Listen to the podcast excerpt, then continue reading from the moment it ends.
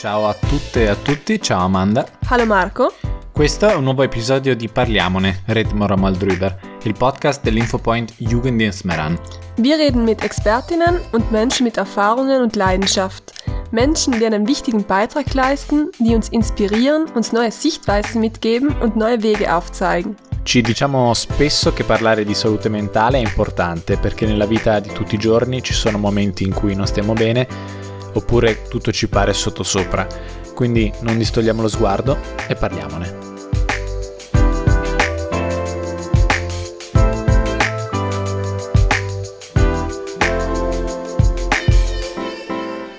Eccoci qua con eh, Jacopo Schisaro, per gli amici Jacopo e per gli amicissimi Funky, però appunto poco tempo fa eh, quando stavamo parlando del, di come introdurre Jacopo a questa puntata mi diceva che Funky ormai è diventato tre Funky, quindi un po' molto divina come cosa, uno è Trino. E, ehm, mh, ti presento brevissimamente, però poi magari tu integrerai. Tu hai studiato filosofia. Non ho ancora laureato, però sì. Però hai studiato Ho filosofia. studiato filosofia. Io l'ho studiecchiata alle superiori, tu hai fatto l'upgrade all'università. Eh, quindi si può dire, e se non è così è lo stesso, lo dico io, Ok. che oltre ad essere musicista, cantautore, blogger, scrittore, collabori con eh, Salto anche da un po' di tempo, sei pure filosofo. Allora, in, in, eh, in università ti direbbero filosofo è chi ha una cattedra di filosofia e insegna. Ah, ok. Al di fuori di questo nessuno può essere chiamato filosofo, ma c'è il, eh, appunto il dubbio del ma non è più un'essenza, più un'attitudine del pensiero. Esatto. In questo caso sì, filosofo. Eh, E quindi comunque nel tuo modo fai filosofia in qualche maniera. Non Sì. hai la cattedra perché sei un po' più nomade magari. Sì, Però- diciamo che mi ha salvato proprio alle superiori, nel senso che tutte le altre materie a me non è che piacessero granché per i docenti e filosofia mi ha tenuto a galla, quindi di sicuro è un tipo di linguaggio in cui io mi riconosco e che mi ha anche un po' salvato nella classica situazione frustrante che era lo stare a scuola. Superiori. Partiamo subito con la polemica. Giusto partire polemici, che è anche un riferimento Non a caso. non a- caso, però appunto in questa polemica, cioè sviluppiamo questa polemica e ti faccio la domanda più difficile di tutte, cioè di raccontarci un po' di te. Allora, eh, innanzitutto partendo dal nome, mi chiamano tutti Jacopino, che è una cosa che io non- non ho- con cui non ho ancora fatto pace. Quindi nonostante i tatuaggi sul collo, eccetera, devo avere un qualcosa di infantile che non va via perché tutti mi chiamano Jacopino, nonostante possano chiamarmi Jacopo, Funky, no, Jacopino. E quindi devo parlare di me in terza persona.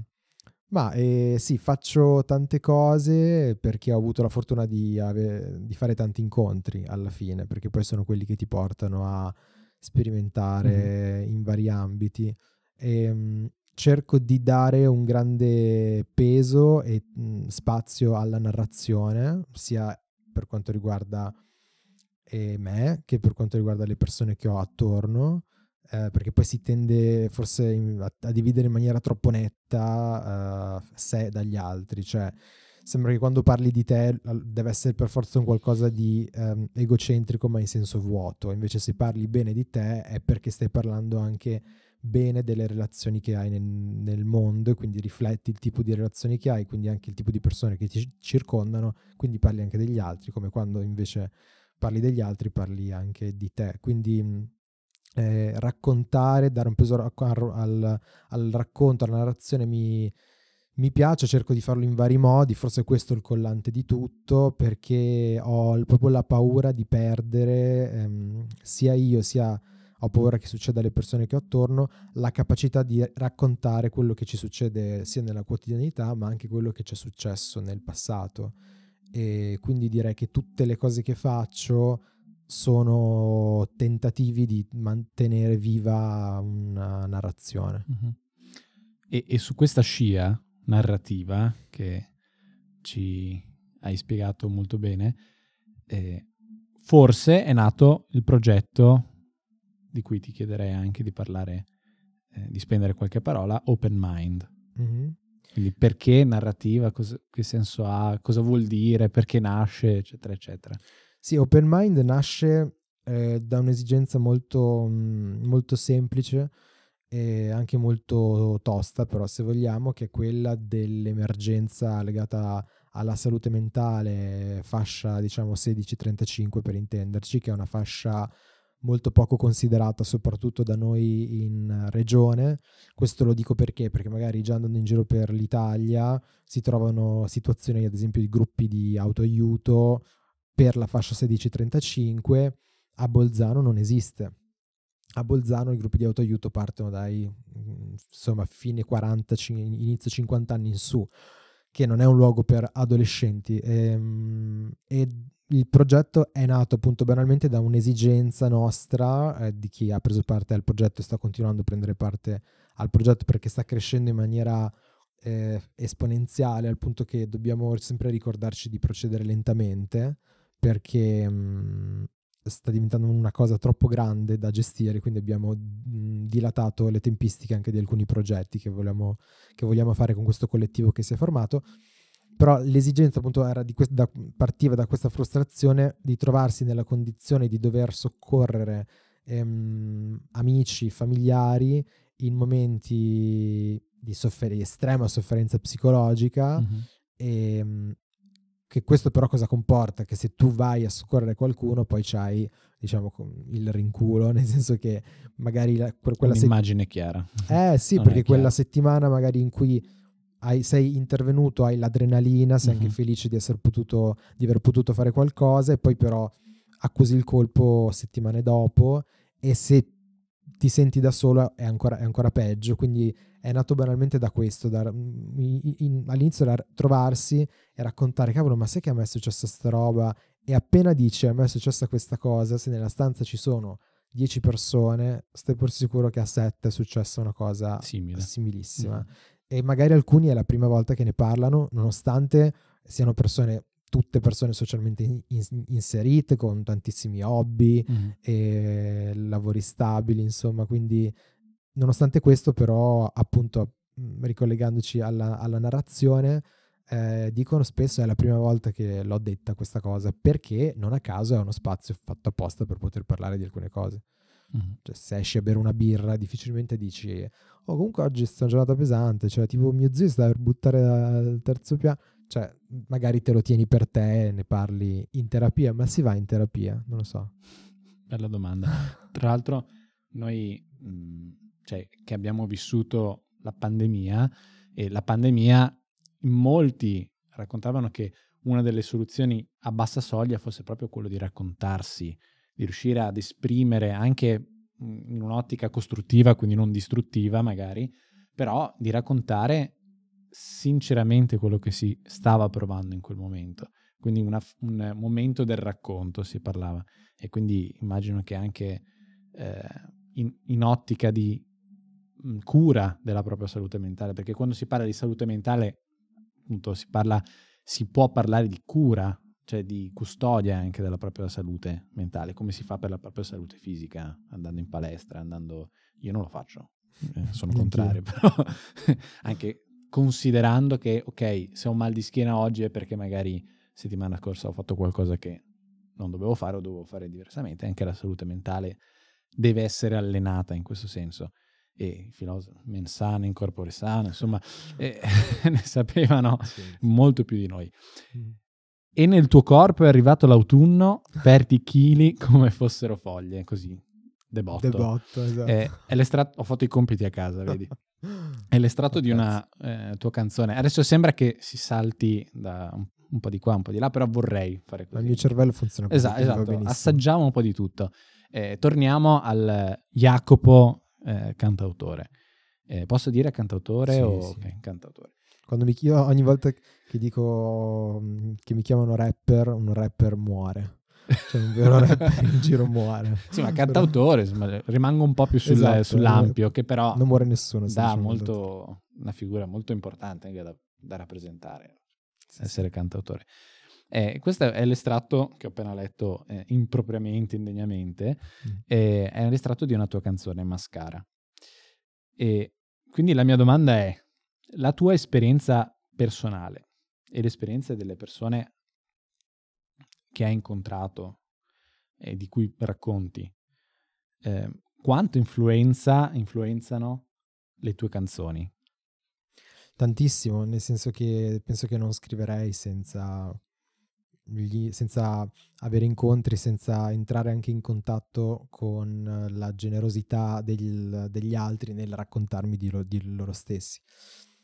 Non a caso adesso le mie ultime canzoni che ho scritto in, in questo periodo parlano principalmente di una persona perché ho trovato in quella persona una, eh, una narrazione estremamente mm-hmm. interessante e um, un sacco di spunti che hanno fatto riflettere anche me. Quindi sono mie canzoni, ma sono quasi canzoni improprie, quasi canzoni da stalker, nel senso che vanno a raccontare un qualcosa che forse appartiene più ad un'altra persona che a me e mi appartiene solo perché in qualche modo me lo, me lo, me lo sono preso. Poi ho chiesto, dopo averlo scritto, ho chiesto però, insomma, quindi non sono ancora uscite le, le canzoni. Quindi sicuramente gli incontri eh, sono molto importanti. Poi direi che mh, mm, ci tengo anche un sacco perché attorno a me vedo molta paura di raccontare. Cioè, eh, banalmente siamo in un contesto piccolino di, insomma, vorrei dire di provincia, come si dice nel resto di un mega paese. Però esatto, siamo questo mega paese a Bolzano e, mh, mm, però anche se ti invitano per parlare di canzoni, eh, a me, cioè di domande specifiche eh, che potessero essere interessanti per sviluppare un discorso su queste tematiche, han, ne hanno fatte pochissime, cioè hanno sempre evitato, no? Che dico, cioè, che a me sembra un peccato perché non siamo in Rai, nella trasmissione della mattina, mm-hmm. in, realtà lì ah, paradossalmente hanno più coraggio che magari in determinati contesti qui. E, ehm, perché comunque mi piace por- portare storie che secondo me sono delicate a volte anche e che non vengono raccontate perché magari le persone si vergognano. Mm-hmm eh, non necessariamente di averle vissute, ma si vergognano di raccontarle perché magari pensano di non avere la, la, modalità giusta e quindi di essere giudicati non tanto per il contenuto ma per la forma. Allora io nello studio della, della metrica e della canzone, perché ci facevo abbastanza cagare nel, nella tecnica, quindi ho, mi sono preso due anni in cui a proposito, di, a proposito, di, salute mentale ero andato un po' in crash e mi sono messo lì ossessivamente a studiare insomma, la composizione di un testo.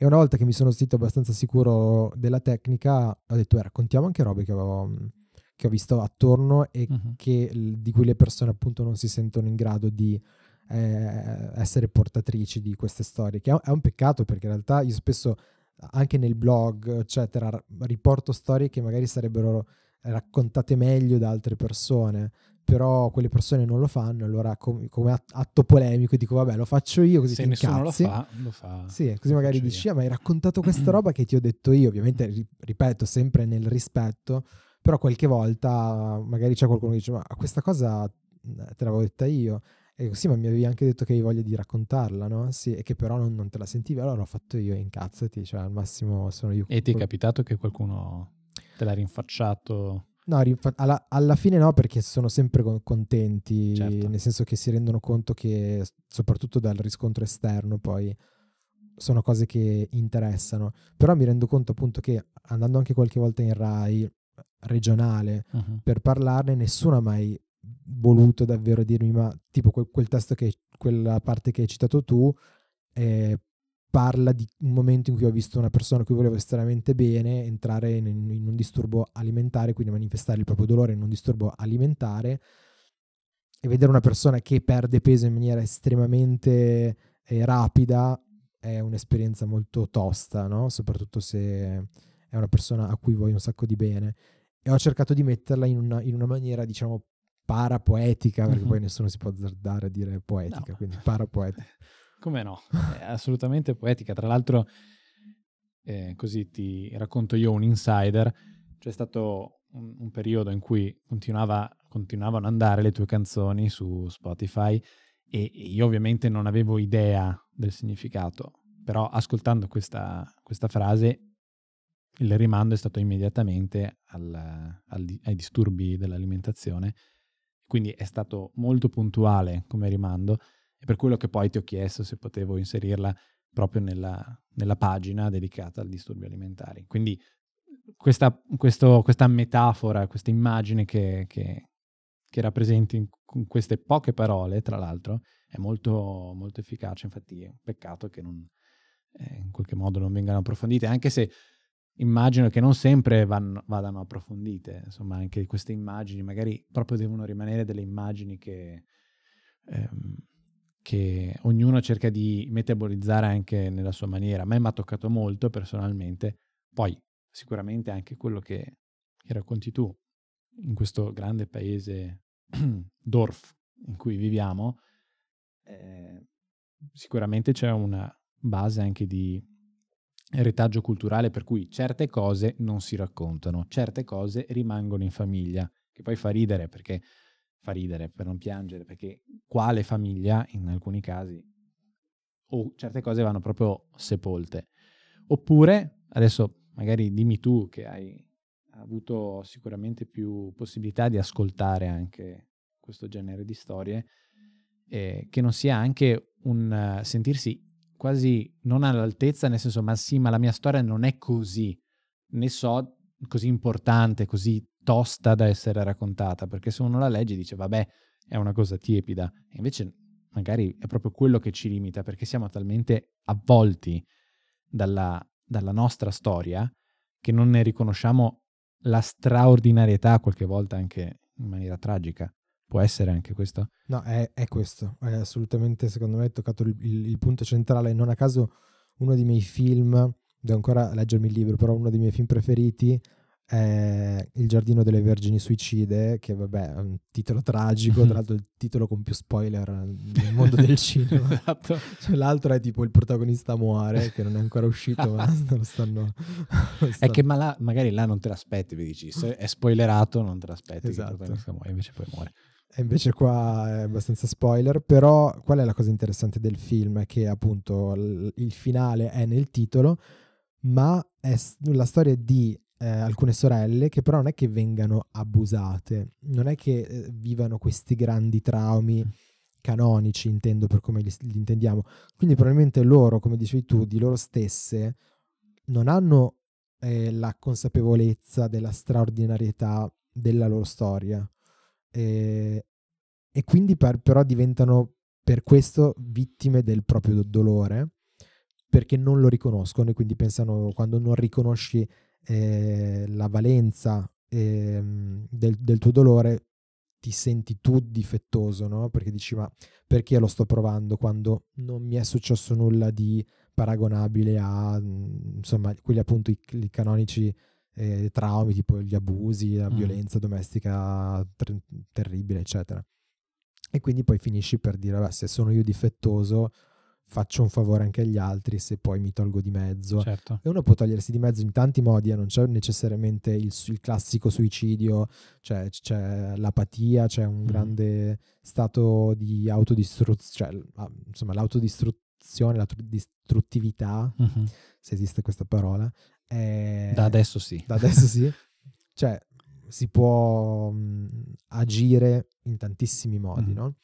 E quindi secondo me questo che hai detto tu è il punto centrale. Infatti, quando mi è capitato di parlare con i, dei ragazzi delle, nelle scuole negli ultimi mesi con un progetto che eh, stiamo portando avanti con Salvatore Cutri Francesco Ferrara, che prende spunto dal blog, mm-hmm. e poi è diventata un'esperienza teatrale in dialogo con eh, noi ragazzi dello Zoo di Berlino di Cristiane F. E ci siamo proprio accorti che mh, mm, avevamo davanti persone che si differenziavano un sacco dalle storie che sentivano, come se loro non, non ne avessero un legame e nel momento in cui però se ne parlava se ne accorgevano. Dicevano, ah, ah in effetti io mi riconosco in questa emozione. E non c'è niente secondo me di più pericoloso di qualcuno che minimizza eh, quello che gli è successo e chiudo di- dicendo che secondo me comunque abbiamo questa spada di Damocle enorme che è onore al padre e alla madre e se i genitori sono intoccabili allora riconoscere che loro possono avere delle responsabilità che non significa necessariamente che poi da lì pensi che siano dei mostri mm-hmm. però se non riesci a riconoscere le responsabilità dei tuoi genitori allora per forza poi insomma diventa estremamente complicato riconoscere che la tua storia può avere del dolore dentro, no? Perché cioè, i miei sono intoccabili, quindi tutto quello che ha a che fare con la mia famiglia lo tiro via dal- da quello che può avermi recato dolore. Eh, 9 volte su 10 però il dolore Viene dalla viene da famiglia. lì. Sì.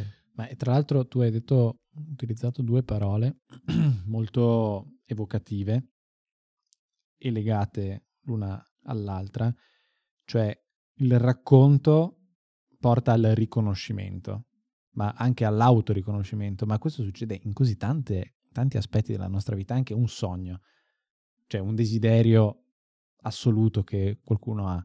Nel momento in cui lo racconta, prende forma, quindi lo riconosci, prende diventa più concreto. Quindi anche proprie esperienze, possiamo definirle anche traumatiche, eh, nel momento in cui non si raccontano, si spezzano, si sfaldano, arrivano quasi a autoconvincerci che non sono mai esistite. E quindi attraverso lo strumento della, dell'autoracconto, ma anche il racconto attraverso le parole di, cioè la voce di qualcun altro, sicuramente è il primo step di riconoscere qual è la situazione. Poi anche andarci a lavorare, cioè magari riconoscerla e dire ok, però in questo caso la sto rappresentando in una maniera che non, che non rispecchia la realtà, magari è peggio, magari è meglio, non lo so. E quindi Mm. dopo io mh, tornerei al, al- al progetto di cui hai appena fatto cenno, eh, progetto teatrale tra l'altro, quindi aggiungiamo pure un'altra musicista, cantatore, teatrante, Aspirante tale. aspirante tale, e ti chiederei di, mm, mm, puoi rispondere anche in maniera secca, però quindi secondo te la musica come forma d'arte può sensibilizzare? O comunque è un tuo obiettivo quello di sensibilizzare su determinati temi attraverso la musica? Allora, una domanda molto complicata. Sembra una domanda semplice, in realtà è una domanda molto complicata. Ehm, parto in maniera molto netta dicendo che secondo me che io ucciderei tutta la retorica della sensibilizzazione eh, per quanto riguarda, diciamo, i progetti artistici ehm, eh, o culturali come vengono no- normalmente intesi. Per me la sensibilizzazione, sensibilizzare significa partire dalle basi, cioè è stato bellissimo portare a scuola, a- nelle scuole, e poi continueremo a farlo anche il prossimo anno, questo progetto teatrale eh, con Salvatore Cutri, eh, scritto da Francesco Ferrara, che affronta il tema della separazione proprio dalla propria famiglia e poi entra all'interno del mondo delle sostanze, questo in dialogo con, con Christian F, perché è sempre un tema estremamente attuale, quello eh, insomma delle droghe. E- però la vera sensibilizzazione non è questa. La vera sensibilizzazione sarebbe ripensare il modello scolastico, far sì che i ragazzi e le, e le ragazze eh, in classe non si, sentissero in- non si sentano in eh, prigione, far sì che la scuola eh, diventi un loro luogo in cui loro non sono ospiti, ma sono i, i padroni di casa in, in qualche modo, no? E che ospitano gli- i docenti, che è una cosa che è follia se la dici adesso, eh, però così dovrebbe essere. Quella è se- sensibilizzazione, soprattutto quella è prevenzione, cioè far sì che le persone possano sentirsi bene e avere eh, i, i beni di prima ne- necessità. Ehm, quindi ecco, adesso stiamo vivendo no, una situazione mondiale tragica, forse l'abbiamo sempre vissuta senza accorgercene, poi que- ci sono momenti più manifesti, tipo insomma le, le varie guerre che stiamo vivendo, e se apri Instagram co- continua giustamente a comparire il post che dice a Gaza mancano i beni di prima necessità Mhm. e quindi s- s- sta, si sta crollando a, a picco per quello. Non mi sembra un paragone forzato dire che quando la società comincia a crollare o le stesse persone cominciano a crollare è perché mancano i beni di prima necessità. Quando invece si fanno poi progetti di, di prevenzione, si vanno a formulare a volte delle cose, cioè bellissime, ma dei voli pindarici, tipo adesso portiamo questo, facciamo questo, eh, trattiamo, prendiamo Pasolini e lo rendiamo attuale collegandolo a sfera e basta. Cioè una cosa capito che nessuno farebbe, per questo noi la facciamo, che magari è fighissima, però poi li porti a persone che ci hanno scritto in faccia a scuola magari, cioè sto male, qui ci sto male, non vedo l'ora che finisca eh, questa mattina, quello bisognerebbe, quindi se, mh, poi per quanto riguarda la sensibilizzazione dell'arte sicuramente c'è, eh, però sensibilizzazione vuol dire che vai a entrare in relazione con qualcuno che quella cosa la sta già vivendo, quindi non è che salvi qualcuno, anche se in, in realtà le canzoni è vero, è vero che salvano in qualche modo, però sei tu che ti salvi attraverso la canzone. Anch'io mi sono salvato attraverso delle, delle canzoni e qualche canzone mia che sembra ass- assurdo perché non, non, non l'avrei detto che avrei, insomma però è arrivato anche a qualcuno che mh, stava vivendo de- determinate situazioni che era ricoverato in, in ospedale a, a, Bolzano e che è stato così generoso poi da dirmi guarda che questa, questa canzone l'ho ascoltata in quel momento e mi ha aiutato. E questo mi fa piacere non tanto perché dico guarda che figo che sono uh, ma perché dico forse sono riuscito a, a, a, raccontare quella storia che ho visto in una maniera eh, buona, quindi vuol dire onesta, no? Buona vuol dire onesta, non nel senso figa mm. a livello artistico, vuol dire onesta, che è la mia ossessione.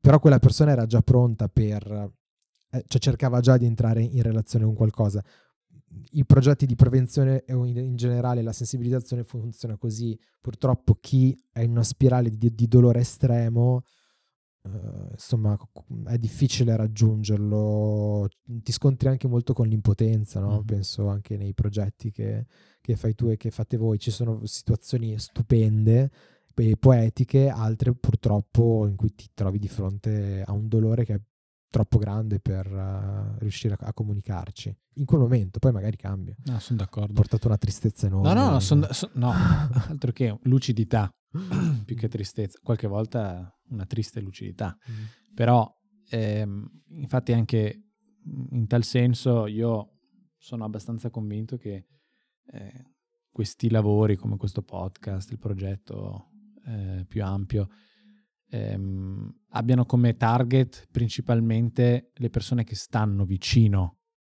alle persone che stanno veramente male, proprio perché per creare un, un contesto accogliente di una persona che sta male, che sta vivendo dei disturbi alimentari.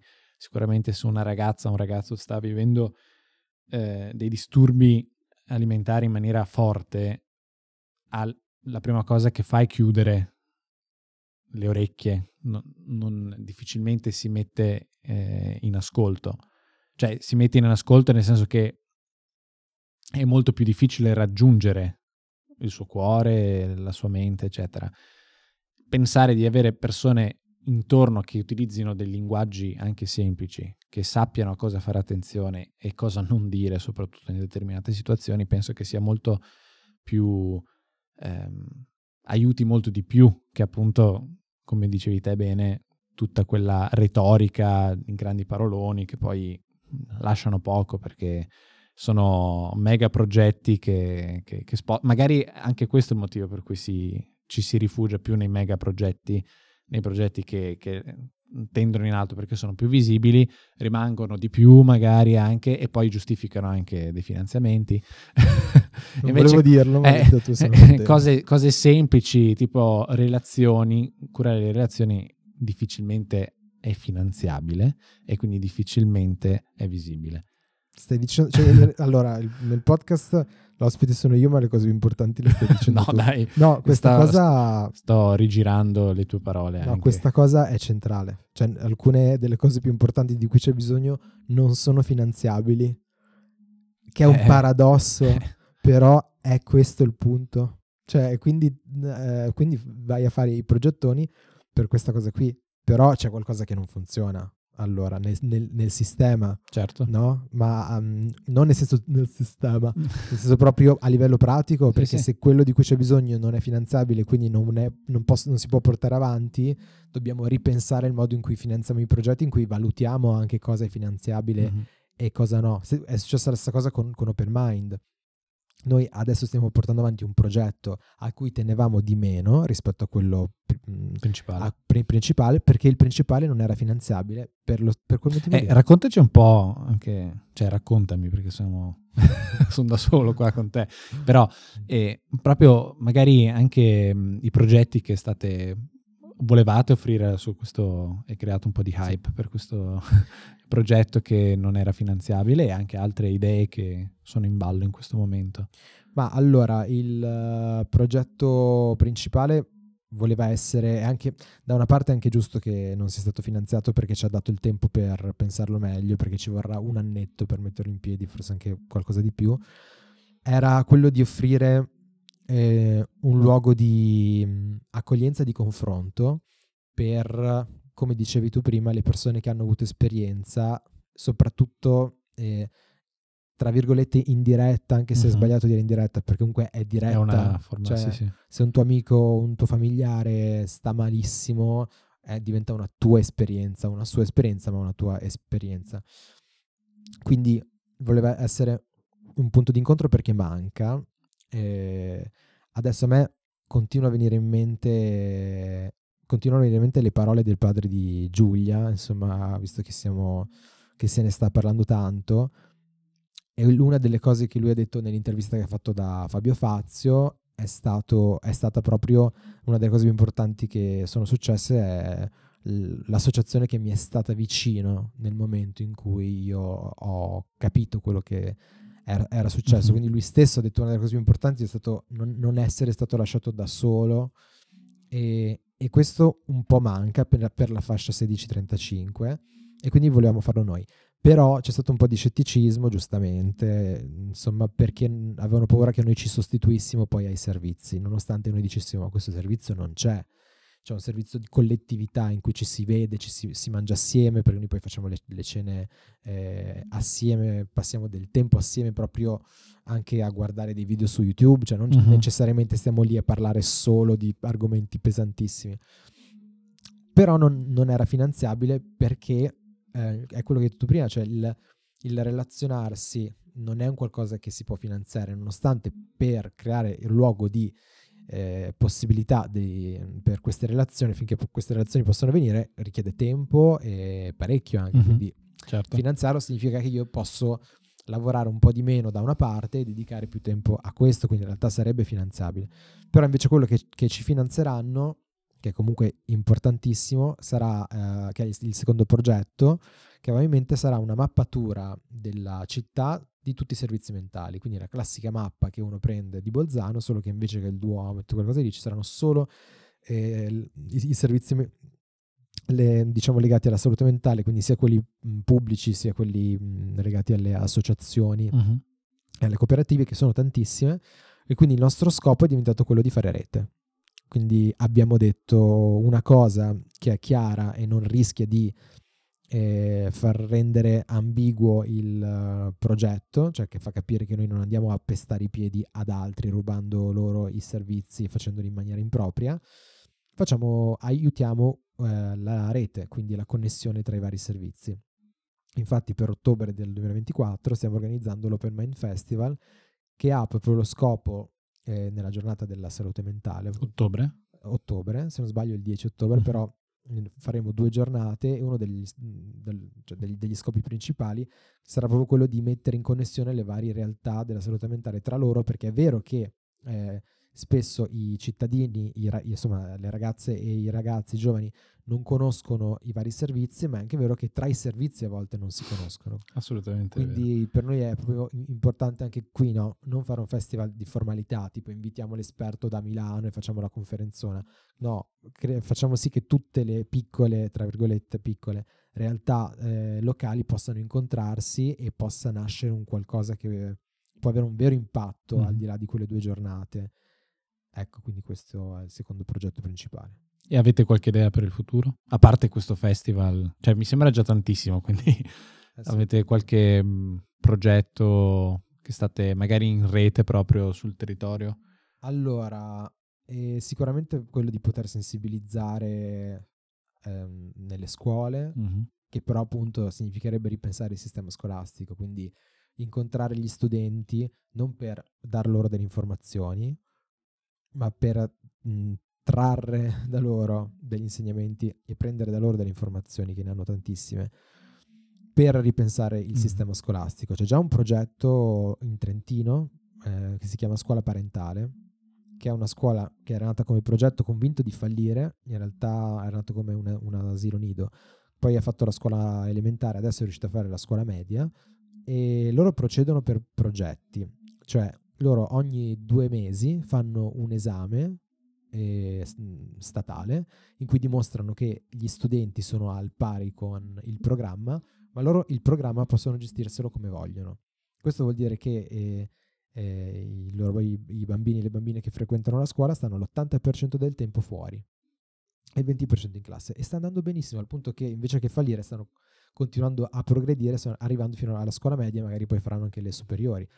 Questo significa che eh, quei due mesi loro al di là dello stare all'aperto si gestiscono uh, il programma come vogliono, quindi vuol dire che se dobbiamo studiare una tal cosa che magari è noiosa, lo facciamo in un modo che la rende un po' meno noiosa, che non è solo all'aperto. Un insegnante che, la, che, la, che lavora lì in gambissima, eh, perché poi sono dei geni questi, eh beh, certo. queste persone che si mettono a pensare fuori dagli schemi. Sì. E, um, lui mi, mi, diceva proprio: facciamo un progetto sulla geografia noioso, che però serve. Eh, lo, lo, facciamo pratico. Quindi lui ha portato i bambini nel bosco e ha detto: Adesso voi dovete, io devo andare da questo punto a quel punto, e voi dovete spiegarmi che strada fare, oltre che disegnarmela, dovete spiegarmela. No? E quindi questo è stato un, un, progetto importantissimo, ha fatto sì non solo che loro passassero l'esame, ma che quel compito lì poi diventasse loro, perché è diventata una loro esperienza, non una nozione da prendere in maniera asettica come mm-hmm. succede. Quindi ci, ci, piacerebbe far questo, anche far luce sui progetti che già esistono, e quindi banalmente essere un faro che illumina cose che eh, già, ci, già sono. ci sono e aiutare che, comun- che queste cose possano conoscersi e comunicare meglio tra loro. E poi il nostro sogno, nel caso dovessimo diventare un'associazione, che è un po' il nostro sogno, ma siamo molto eh, prudenti proprio per via che, del fatto anche che sappiamo che a Bolzano appena uno ha un'idea ne fa un'associazione e quindi noi aspettiamo un attimo per capire se c'è davvero bisogno.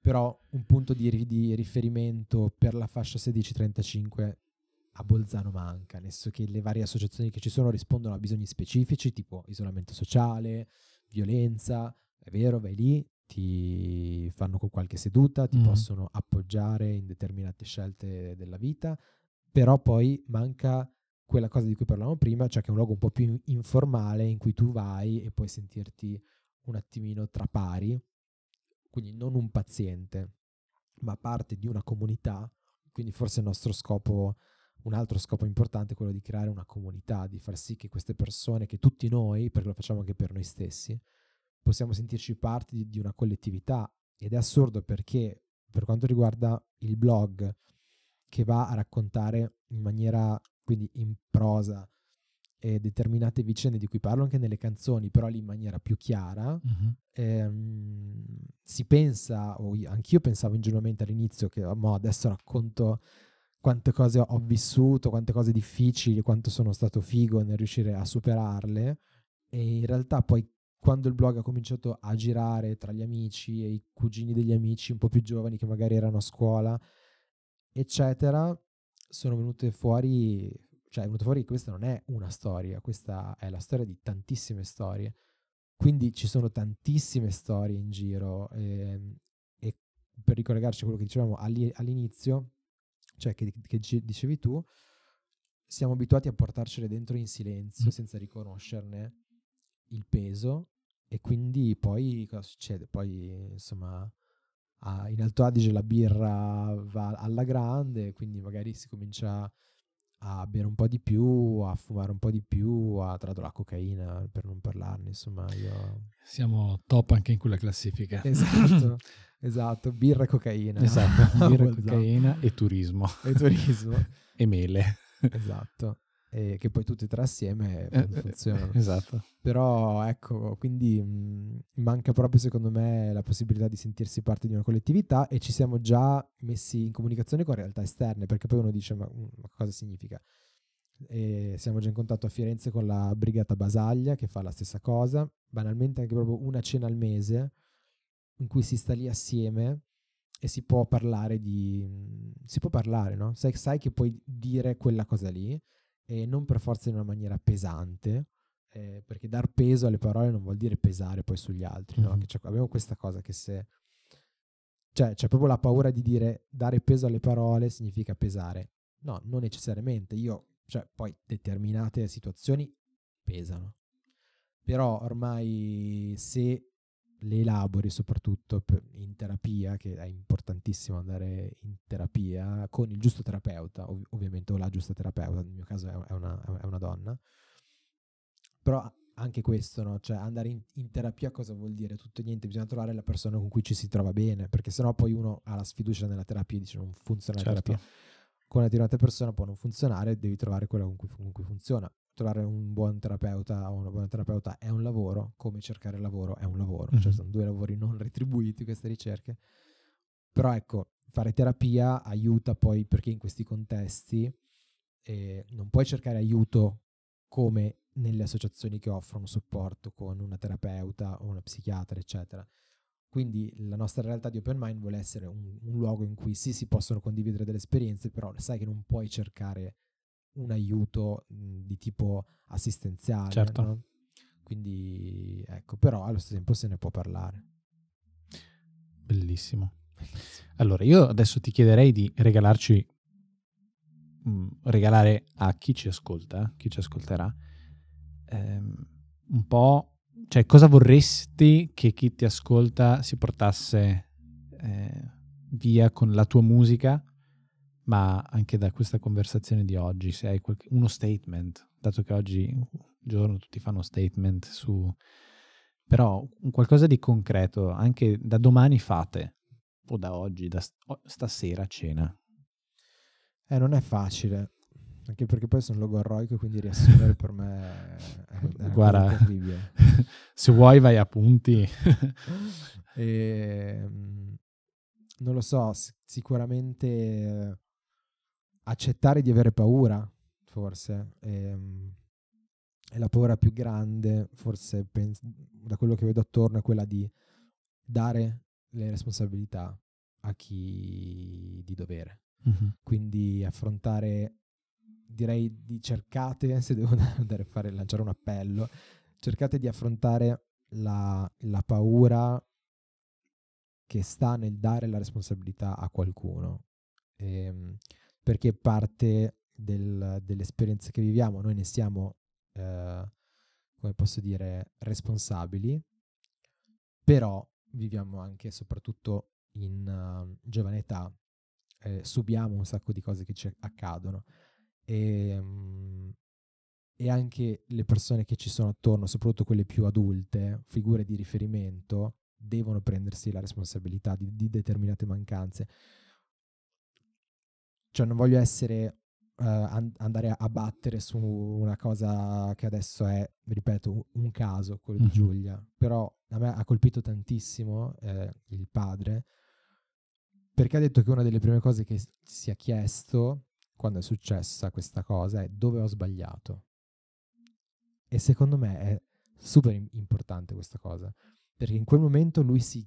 Cioè, cosa significa questa cosa? Significa dire, è vero che c'è stata una persona che ha commesso un reato e che deve essere considerata responsabile di quel reato, ma è anche vero che mia figlia si è trovata in una condizione di violen- con una persona violenta Mhm. forse c'entro qualcosa io.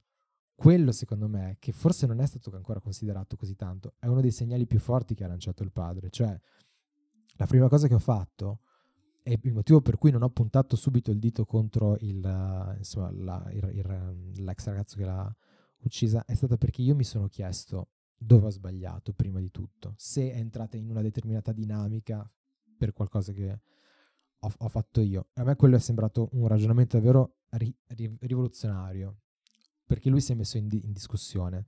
Ehm, quindi, riprendendo un po' il suo, il suo discorso, mh, è come se lui ci avesse dato, secondo me, un po' il permesso con quella Mhm. cosa lì. Cioè, mettete in discussione i genitori anche lì dove sembra che non c'entrino. Mettete in discussione gli, insegnanti, tutte le persone di, di riferimento perché sbagliano, non sono necessariamente per questo dei mostri, però vedo che la paura più grande è quella. Spesso vedo che le persone, ma io stesso ci ho messo un sacco per farlo, però ci incastriamo in, in, in, quella cosa lì, perché se do la responsabilità a mio padre, a mia madre o a qualcuno che per me eh, doveva essere una figura di riferimento, allora non posso volergli più bene. Uh-huh. Eh, Possiamo voler certo. bene comunque alle persone che sbagliano. Quindi non abbiate paura di dare agli altri le responsabilità perché di pesi noi ne abbiamo già abbastanza, quindi distribuiamoli in maniera equa, esatto. come la ricchezza, come si dovrebbe fare con la ricchezza. Esattamente. E anche con le buone idee. E anche con le buone idee. Buone idee, tra cui appunto il progetto Open Mind. Eh, grazie Jacopo, grazie davvero per questa bella chiacchierata. Um, allora, ci capita continuamente, soprattutto in questa seconda stagione, di concludere dicendo, ecco, vedete che la soluzione è parlarne. Nel senso, abbiamo iniziato dicendo di quanto sia importante autonarrarsi, questa dimensione narrativa di noi stessi, di riuscire a parlarne nelle forme che ci piacciono di più, anche riuscire ad affezionarsi ad una forma narrativa che può essere attraverso la musica, attraverso l'ascolto anche di altre persone, attraverso ehm, confidenze, attraverso qualsiasi forma che possa aiutarci anche ad uscire da noi stessi.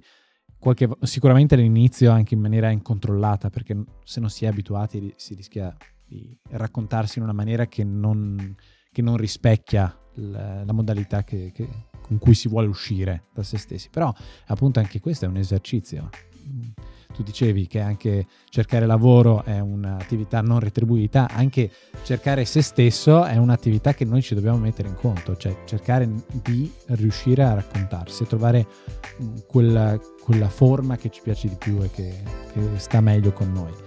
E, e, quindi ecco, io con questa chiusura eh, ti ringrazio di nuovo e ti saluto e grazie Jacopo. Grazie a te, grazie a voi.